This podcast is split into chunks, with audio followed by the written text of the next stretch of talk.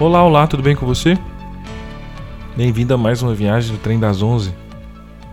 Meu nome é Pedro Gustavo e eu serei seu guia. Lembre-se, é uma viagem de trem, então não tenha pressa. Se aconchegue no seu lugar e aproveite a viagem. Na nossa primeira parada, vou compartilhar com você comentários de pessoas que viajaram conosco em algum momento. Lembre-se que se você tiver algum comentário sobre o que eu falei aqui em algum dos episódios, alguma dúvida ou sugestão, manda para mim lá no Instagram, no perfil pedrogustavo.com.br ou pelo e-mail pedrogsribeiro@yahoo.com.br. Vai ser um prazer ouvi-lo ou ouvi-la. Eu recebi dois comentários recentemente sobre o que falo aqui. O primeiro foi do amigo, querido, irmão, há praticamente 20 anos, Eugênio Guedes. Ele, ele compartilhou comigo um artigo que tem muito do pensamento sistêmico. Esse artigo ele fala sobre o poder que provavelmente as baleias têm de esfriar a Terra. Caraca, né? É um artigo científico de 2010 e ele fala que antes da caça industrial de baleias, as populações delas teriam depositado algo entre 190 mil a 1,9 milhão de toneladas de carbono no fundo do oceano. Isso equivale a tirar das estradas entre 40 mil e 410 mil carros. Se a carcaça da baleia é impedida de afundar por causa da caça, o carbono é liberado na atmosfera e a gente sabe o que acontece, né? Efeito estufa, um aumento da temperatura. Além disso, o cocô delas é importante, importante pra caramba. Por serem ricos em ferro, eles fertilizam o crescimento do fitoplâncton. Você conhece o fitoplâncton? Eles influenciam diretamente a atmosfera da Terra, porque eles chegam a capturar 40% de todo o CO2 produzido no mundo. Para você ter uma ideia, isso equivale a quatro vezes a quantidade de CO2 que a floresta amazônica inteira consegue capturar. Isso é só parte da influência que as baleias exercem. O artigo é grande e eu vou deixar na descrição. Ele mostra fatores inúmeros dentro do sistema que elas fazem parte. E esse é um exemplo lindo de pensamento sistêmico por dois motivos. Em primeiro lugar, ele descreve que os cientistas enxergaram a influência não só das características das baleias em si, né, o que, que elas têm na espécie, mas enxergaram também os seus movimentos, as trocas, especificamente a sua morte devido à caça, e as trocas que fazem com o meio, ou seja, a captura de carbono e a influência do, no crescimento do fitoplâncton. Em segundo lugar, cientistas, segundo esse artigo, estão trabalhando num projeto para transformar a precificação desse carbono em realidade. Porque há uma teoria que diz que a soma do valor do carbono sequestrado por uma baleia durante a sua vida, mais todas as atividades encadeadas, né, como se fosse uma rede, uma, uma árvore a partir de, umas, de uma semente, dá fruta vários galhos. Então todas as atividades encadeadas a partir disso valem em média 2 milhões de dólares por baleia. Somente com tamanha amplitude de visão seria possível enxergar impactos tão aparentemente distantes.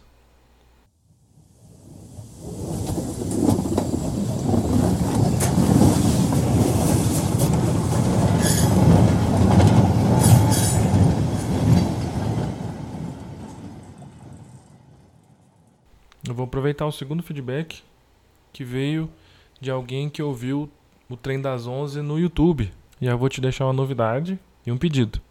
Eu vou colocar nossas viagens também no YouTube então você vai poder indicar esse conteúdo para aquele colega seu que assiste o YouTube até quando está lavando louça. Já o pedido é para que você também dê uma força lá no canal. Curte o canal, se inscreve, comenta, compartilha para a galera, para sua rede. O segundo feedback que eu recebi foi de outro amigo muito querido também. O Rafael Rocha descreveu uma dinâmica interessante depois que ouviu nossa primeira viagem lá que falava sobre propósitos. O gatilho que o fez pensar num caso que ele presenciou foi disparado depois que ouviu sobre o propósito e o caminho que as inovações de proposta de valor para negócio estão tomando. lá no primeiro viagem que a gente fez. Ele conta que lá na sua cidade ele estava tentando vender um serviço específico. Para isso, ele solicitou ajuda para um vendedor conhecido. O vendedor conseguiu vender o serviço para cinco pessoas. Quando essas pessoas entraram em contato com o Rafael, ele percebeu que elas não tinham ideia do que era o serviço que ele prestava. Isso fez ele pensar em propósito e não sobre o produto ou serviço em si. O vendedor tinha características idênticas àquele vendedor do aspirador de pó que eu comentei lá na primeira viagem.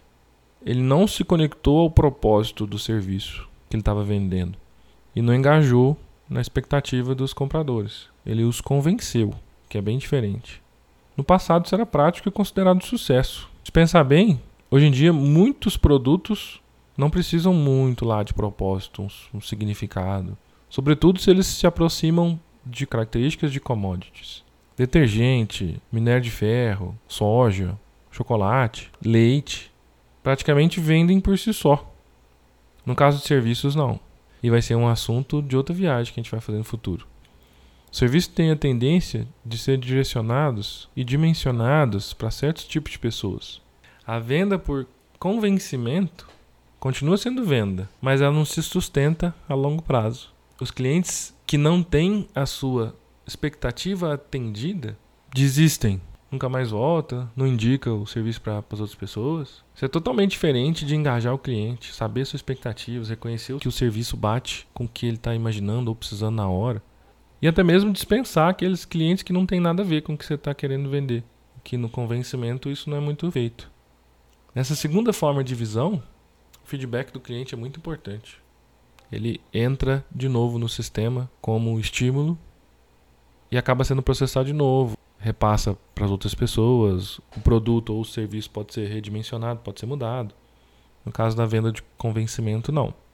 Obrigado, Rafael. Obrigado, Eugênio. Um beijo para vocês. Os exemplos foram muito ricos para a gente pensar sobre sistemas, serviços, inovação, engajamento, efeitos indiretos.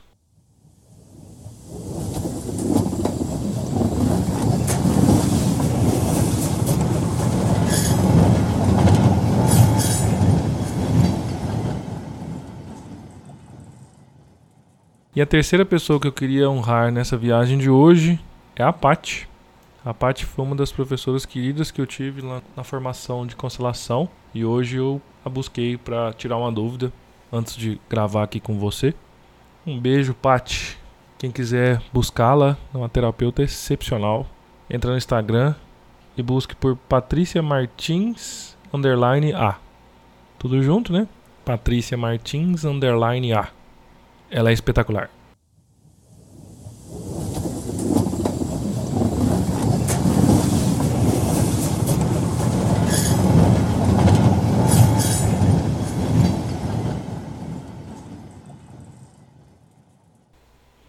Na última viagem, a gente conversava sobre como que os padrões repetem-se em diferentes níveis hierárquicos. Durante a viagem, eu perguntei se você percebia um segundo princípio envolvido naquelas trocas daquele exemplo que eu dei. Você pensou nisso? Eu vou te lembrar de onde a gente estava. Nós conversávamos sobre pertencimento. No clima de uma organização, existem regras não faladas que, se a gente as segue, sentimos consciência leve. No exemplo que eu citei, há um sentido por onde a onda de comportamento se propaga, digamos assim. Naquele exemplo lá do Allan Cardon, os líderes tinham comportamentos entre si que era repetido por aqueles que vinham logo abaixo, o que nos leva à segunda ordem do amor do Bert Hellinger, que é o princípio da hierarquia. Vamos voltar naquela época que a gente era primo, eu e você. Se você está chegando nesse trem agora e não participou daquela última viagem, eu convido você a imaginar comigo que somos parentes em um clã de Homo sapiens há mais ou menos 15 mil anos atrás. Nós somos fracos em relação aos desafios que estão na nossa volta, não é? Não temos presas, não temos garras, não temos músculos, não somos rápidos. Nossos corpos não são tão resistentes a microorganismos ou químicas pesadas como as outras espécies. Garantir o pertencimento, conforme eu descrevi lá naquela última viagem, significa garantir a sobrevivência da espécie. Ir contra o grupo era arriscar-se a ser abandonado para morrer. Os que assim agiram não propagaram seus genes. Morriam muito mais facilmente do que aqueles que viviam em grupo. O que mais acontecia dentro lá do nosso clã? Vamos imaginar que eu e você somos primos e adolescentes lá nesse clã. Temos mais ou menos 12 anos. A gente não recebe instrução igual nos tempos modernos. Não há livros, não há escrita. Como os conhecimentos sobre o mundo, sobre a fauna, sobre a flora, o que comer, o que evitar, como caçar, enfim, tudo que é necessário para lidar com os desafios é passado entre os membros do clã. Qual é a forma mais garantida nessa época de aprender a como sobreviver? Ouvindo quem sobreviveu. Dessa forma, a pessoa que sobreviveu tem condições de dizer o que fazer. Afinal, basta fazer o que ela fez. Basta ser do jeito que ela é, agir do jeito que ela age.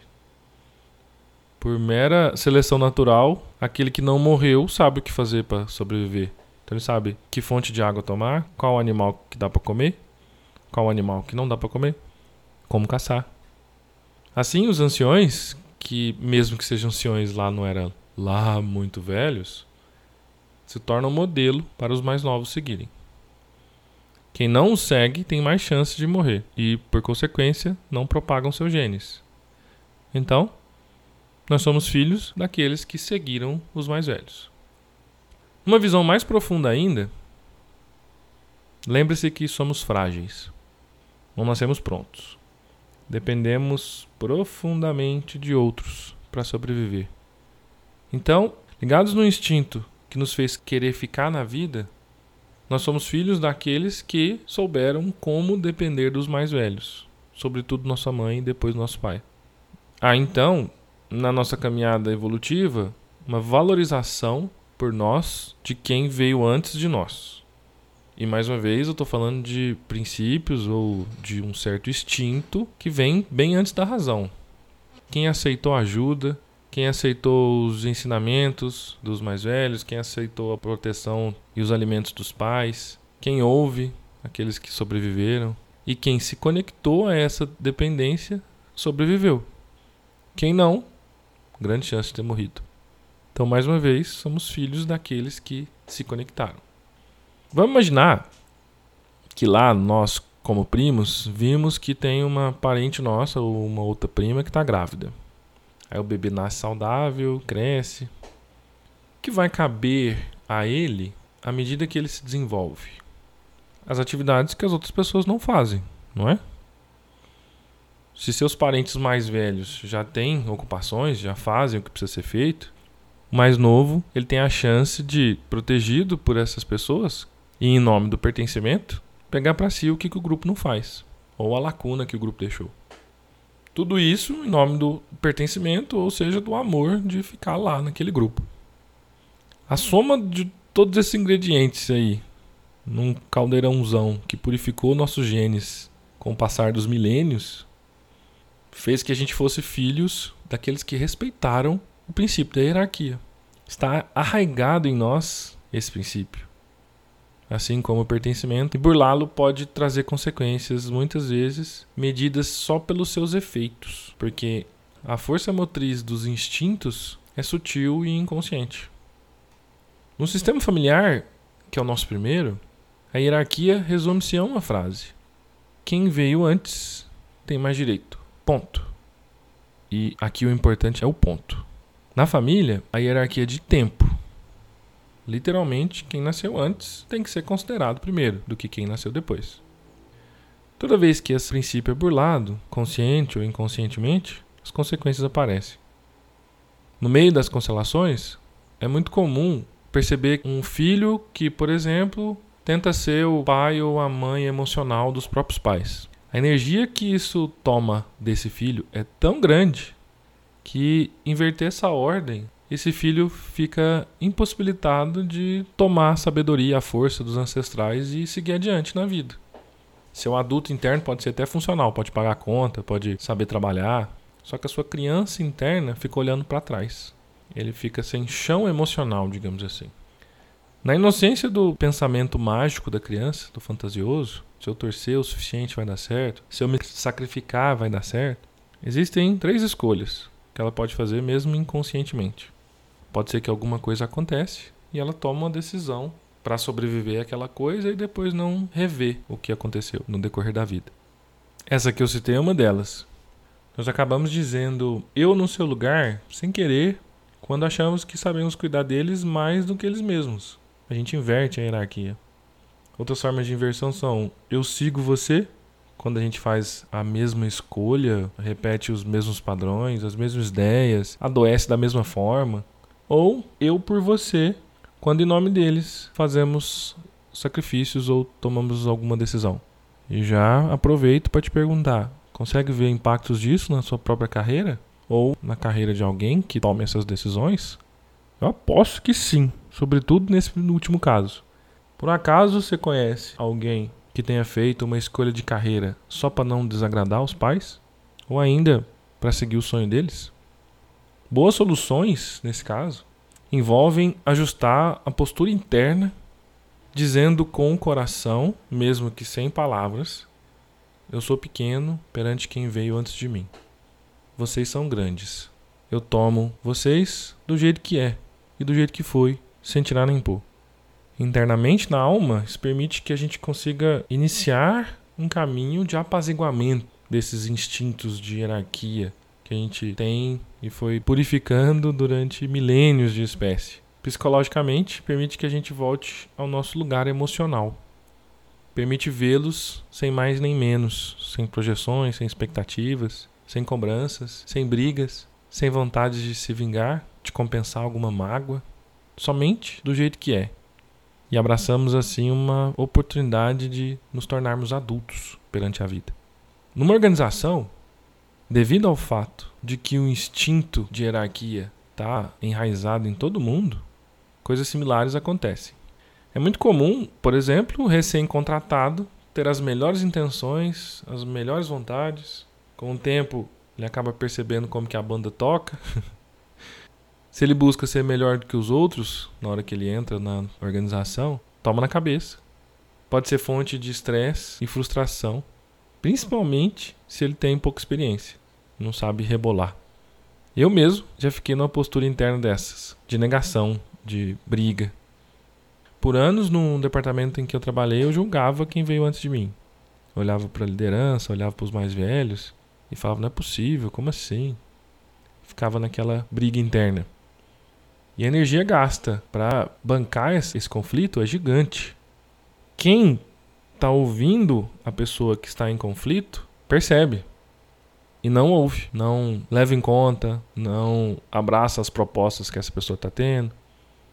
Quem está lá antes, com certeza vai pensar: quem que é esse carinha aí que mal chegou e já quer sentar na janelinha? Depois que eu concordei do jeito que era, com as pessoas do jeito que eram, com os gestores do jeito que eram, e essa concordância não é obedecer cegamente, essa concordância é, é um sim interno. Só depois que eu fiz isso tudo, do chefe imediato até o cabeção da organização, eu consegui ter paz para focar no que era importante, era alcançável. E é interessante como funciona como mágica, porque as pessoas também percebem esse apaziguamento. Provavelmente por causa daquela história da outra viagem que eu contei para você, de que a gente é treinado para ver os, aqueles que não fazem parte, então se não obedece à hierarquia, não faz parte. A partir do, dessa postura de assentimento, uma concordância interna, tudo fluiu. Sob uma perspectiva da organização ou da liderança, do chefe imediato, de um consultor, talvez, essa é uma dica muito rica, principalmente se esse comportamento do cara que entra é um padrão repetitivo. Por exemplo, pode ser que alguém apresente certos tipos de comportamentos desagradáveis ou negativos para a instituição. Com o tempo, vamos imaginar que essa pessoa é despedida. Se mesmo com essa demissão e uma substituição, os padrões voltam três, quatro vezes, demite alguém, a pessoa que vem se assemelha no jeito que fazia o anterior e repete, é demitido também. Se ninguém para num cargo, há uma grandíssima chance que estamos falando de um problema sistêmico. Quem entra, ou seja, o mais novo, está olhando para algo que a organização não está vendo. Tal como uma criança que, quando nasce no clã, assume a lacuna que o clã não está vendo. No caso da organização, a hierarquia é diferente daquela do sistema familiar. Na organização existem duas hierarquias diferentes e paralelas: a hierarquia de tempo e a hierarquia de produtividade. Na hierarquia de tempo, os mais velhos precisam ser levados em conta primeiro. Mais uma vez, levar em conta não é obedecer, é garantir que eles são ouvidos e o que, que eles falarem vão ser levados em conta nos planejamentos, na priorização. E é bem legal porque eles costumam falar o que precisa ser visto e não pode ser ignorado. Do outro lado, a hierarquia de produtividade, quem mais produz precisa ser levado em conta, afinal o sistema precisa sobreviver. Quem mais produz costuma dizer o que é mais importante de ser feito ou visto. Toda iniciativa que ignora qualquer uma das duas hierarquias tem chances maiores de fracasso. Pode ser um projeto de inovação, pode ser um, uma mudança nos processos, pode ser uma contratação, uma demissão. Pode até funcionar, mas tem grande risco de funcionar algum custo. Hierarquicamente, mais uma vez, o custo costuma explodir no colo do nível operacional mais baixo. Sistemicamente, esse nível segura a organização, já que a lacuna que porventura o dono tenha o nível de direção supre. As lacunas que os diretores tenham, os gerentes suprem. As lacunas dos gerentes, o operacional supre. E a lacuna dos operacionais? Eles bancam, senão a organização não se mantém. Assim, nível operacional, por incrível que pareça, fazem um bem absurdo para o sistema inteiro. A propriedade dos sistemas é que eles se adaptam. O sistema tem uma propriedade inata de se, de se adaptar, de se reorganizar. Então, as soluções, no caso do, de problemas sistêmicos, envolvem ficar no próprio lugar, tanto de tempo quanto de produtividade. Isso também envolve ter em mente quem vem antes, quem vem depois, e não ultrapassar o campo de nenhum dessas pessoas. É assentir, concordar com os lugares que eles assumem hierarquicamente. Produtivamente é assentir, concordar com as habilidades que eles têm, com a produtividade que eles geram e seu papel na história da organização. Ponto. Com respeito, quando você fica no seu lugar com respeito, levando essas duas hierarquias em conta, parece mágica. Falo de novo por experiência própria. Os outros elementos acabam tendo que voltar para o seu lugar. Se eu delimito e falo assim, minha contratação, meu cargo é só até aqui, a partir daqui eu preciso confiar em você, que você faça o seu. As pessoas vão se adaptando e reentrando em seus lugares, desde que a postura seja amigável, consciente. Papéis e atribuições claras e harmônicas são a solução para os problemas de hierarquia. Por fim, existe também uma hierarquia das partes que compõem o seu eu. Ao buscar alguma solução para si, como uma mudança de hábito, uma mudança de carreira, uma competência nova, comprar uma casa, trocar o carro, busque traçar uma linha hierárquica sobre as suas partes. No coaching a gente faz um trabalho muito legal com hierarquia de valores. Porque às vezes eu preciso levar em conta, por exemplo, no caso de fazer um exercício, atividade física, funcionou muito bem para mim eu colocar me divertir antes da atividade física. Só a atividade física e abandonar o divertimento não estava dando certo, tanto que eu não estava fazendo exercício. Levando em conta primeiro a diversão e depois a atividade física, eu decidi ouvir música. Aí eu ouço música fazendo exercício, já completo 6 quilos a menos. Por exemplo, no seu caso, quem que vem primeiro na questão aí que você gostaria de resolver? Seu corpo físico ou emocional? E não adianta nada eu cuidar do emocional não tá com a saúde em dia, não adianta nada eu ter uma saúde perfeita e meu emocional tá cagado. Na questão que você quer, qual vem primeiro? O que, que precisa ser levado em conta? Primeiro, seu casamento ou sua carreira? Cada pessoa é uma pessoa. No sistema carreira, isso é importantíssimo.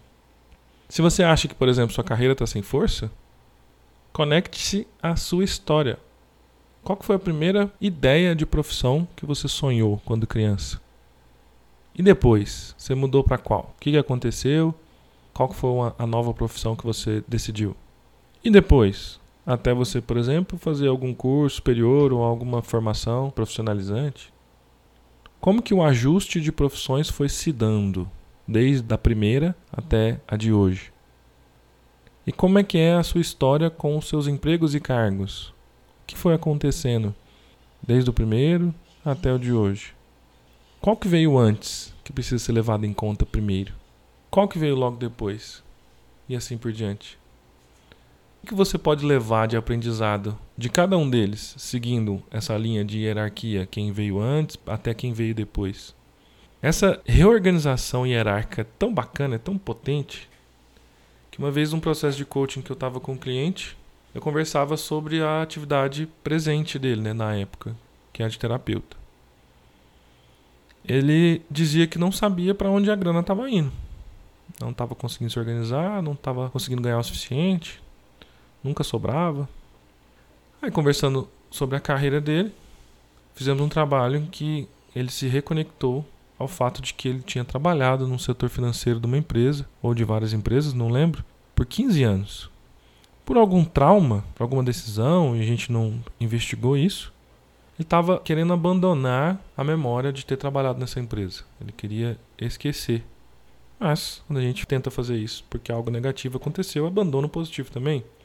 Então, quando eu perguntei, o que você acha de você usar a sua experiência de 15 anos trabalhando no financeiro, sendo um administrador, na sua própria empresa, terapia de terapeuta? O rosto dele brilhou. Definitivamente foi um grandíssimo passo no trabalho que a gente fez junto. Como sempre, tem um convite para te fazer. Mais uma vez, escolha uma questão que você quer trabalhar. Quando a gente fala questão, é alguma coisa que está incomodando ou algo que você deseja mais. Como sempre, pense nos elementos, nas pessoas envolvidas nessa questão. Qual elemento ou qual pessoa vem antes de quem? Quem que precisa ser levado em conta primeiro? Qual que é a ordem de prioridade dos elementos envolvidos? Em qual ordem você pode atuar? Ou seja, quem que você pode colocar antes? Quem que você pode colocar depois? para que haja luz nesse problema, compreensão, clareza e que você consiga soluções mais leves, mais produtivas, com mais amor, com mais dinheiro. E eu já vou deixar uma dica. O primeiro sistema que nos compõe é o sistema familiar.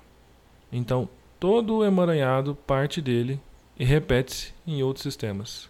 Então, se porventura na sua questão você está tentando olhar alguma questão da empresa, alguma questão da sua carreira, alguma questão da sua saúde, é uma boa iniciar pelo sistema familiar, pai, mãe, avós, avós, tios, etc. Essa foi mais uma viagem do Trem das 11. Obrigado pela preferência. Se você tiver curtido a viagem, compartilhe com quem você conhece, para que também possa curtir o que foi encontrado aqui. Se alguma coisa que eu te falei gerou dúvida, crítica ou você tem alguma solicitação, algum pedido de assunto, você pode me encontrar no Instagram no perfil pedrogustavo.com.br ou enviar um e-mail para pedrogsribeiro.gmail.com. Um grande abraço e até a próxima.